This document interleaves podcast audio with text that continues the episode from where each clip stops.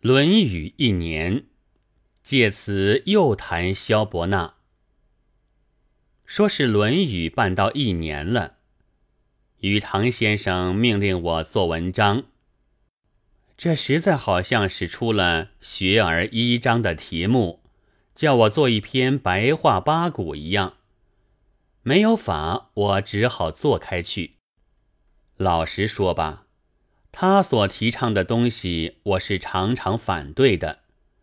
先前是对于费厄泼赖，现在呢就是幽默。我不爱幽默，并且以为。这是只有爱开圆桌会议的国民才闹得出来的玩意儿，在中国却连意义也办不到。我们有唐伯虎，有徐文长，还有最有名的金圣叹，杀头致痛也，而圣叹以无意得之，大奇。虽然不知道这是真话是笑话。是事实还是谣言？但总之，一来是声明了圣叹并非反抗的叛徒；二来是将屠户的凶残使大家化为一笑，收场大吉。我们只有这样的东西，和幽默是并无什么瓜葛的。况且作者姓氏一大篇，动手者寥寥无几。乃是中国的古礼，在这种礼制之下，要每月说出两本幽默来，倒未免有些幽默的气息。这气息令人悲观，加以不爱，就使我不大热心于《论语》了。然而萧的专号是好的，他发表了别处不肯发表的文章。揭穿了别处故意颠倒的谈话，至今还是明示不平，小官怀恨，连吃饭睡觉的时候都会记得起来。憎恶之久，憎恶者之多，就是效力之大的证据。莎士比亚虽然是巨圣，我们不大有人提起他。五四时代。少借了一个易卜生，名声倒还好。今年少借了一个萧，可就糟了。至今还有人肚子在发胀。为了他笑嘻嘻，辨不出是冷笑是恶笑是嬉笑吗？并不是的。为了他笑中有刺，刺着了别人的病痛吗？也不全是的。列维他夫说的很分明，就因为易卜生是伟大的疑问号，而萧是伟大的感叹号的缘故。他们的看客不消说是绅士淑女们居多，绅士淑女们是顶爱面子的人种。易卜生虽然使他们登场。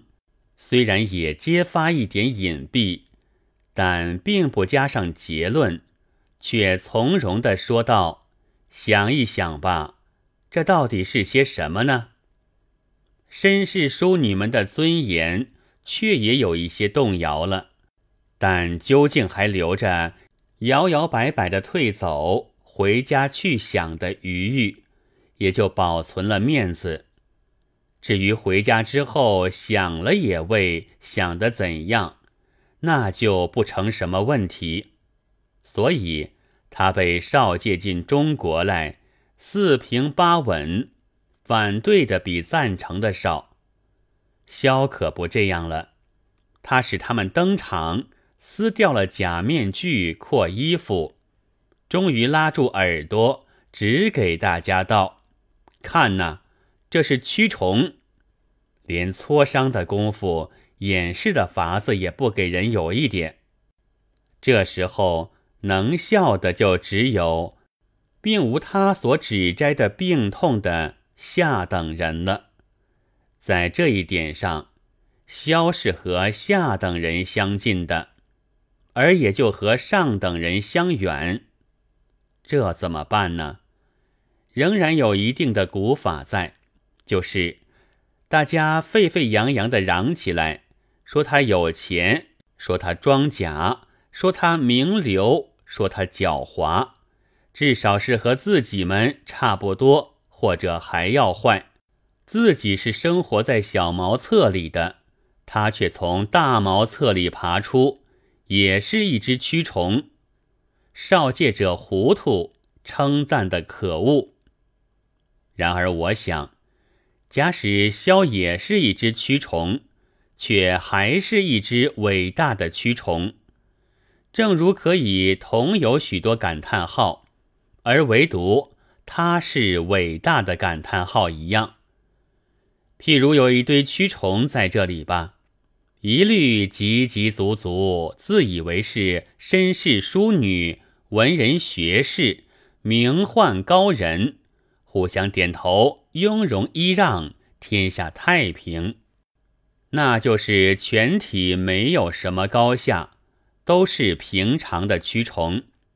但是，如果有一只蓦地跳了出来，大喝一声道：“这些其实都是蛆虫。”那么，自然，它也是从茅厕里爬出来的。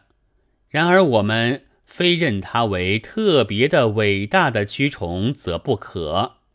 蛆虫也有大小，有好坏的。生物的进化被达尔文揭发了，使我们知道了我们的远祖和猴子是亲戚。然而那时的绅士们的方法和现在是一模一样的，他们大家。倒叫达尔文为猴子的子孙。罗广庭博士在广东中山大学的生物自然发生的实验尚未成功。我们姑且承认，人类是猴子的亲戚吧，虽然并不十分体面，但这同是猴子的亲戚中，达尔文又不能不说是伟大的了。那理由很简单。而且平常，就是因为他以猴子亲戚的家世，却并不忌讳，指出了人们是猴子的亲戚来。猴子的亲戚也有大小，有好坏的。但达尔文善于研究，却不善于骂人，所以被绅士们嘲笑了小半世。给他来斗争的。是自称达尔文的咬狗的赫胥黎，他以渊博的学识、警辟的文章，东冲西突，攻陷了自以为亚当和夏娃的子孙们的最后的堡垒。现在是指人为狗，变成摩登了，也算是一句恶骂。但是，便是狗吧。也不能一力而论的，有的食肉，有的拉敲，有的为军队探敌，有的帮警署捉人，有的在张园赛跑，有的跟花子要饭，将给阔人开心的巴尔和在雪地里救人的猛犬一比较，何如？如赫胥黎，就是一匹有功人士的好狗。狗也有大小，有好坏的，但要明白，首先就要辨别。幽默处俏皮与正经之间，不知俏皮与正经之变，怎么会知道这之间？我们虽挂孔子的门徒招牌，却是庄生的私塾弟子。彼亦一是非，此亦一是非，是与非不想辨。不知周之梦为蝴蝶鱼，蝴蝶之梦为周鱼。梦与觉也分不清。生活要混沌，如果早起七窍来呢？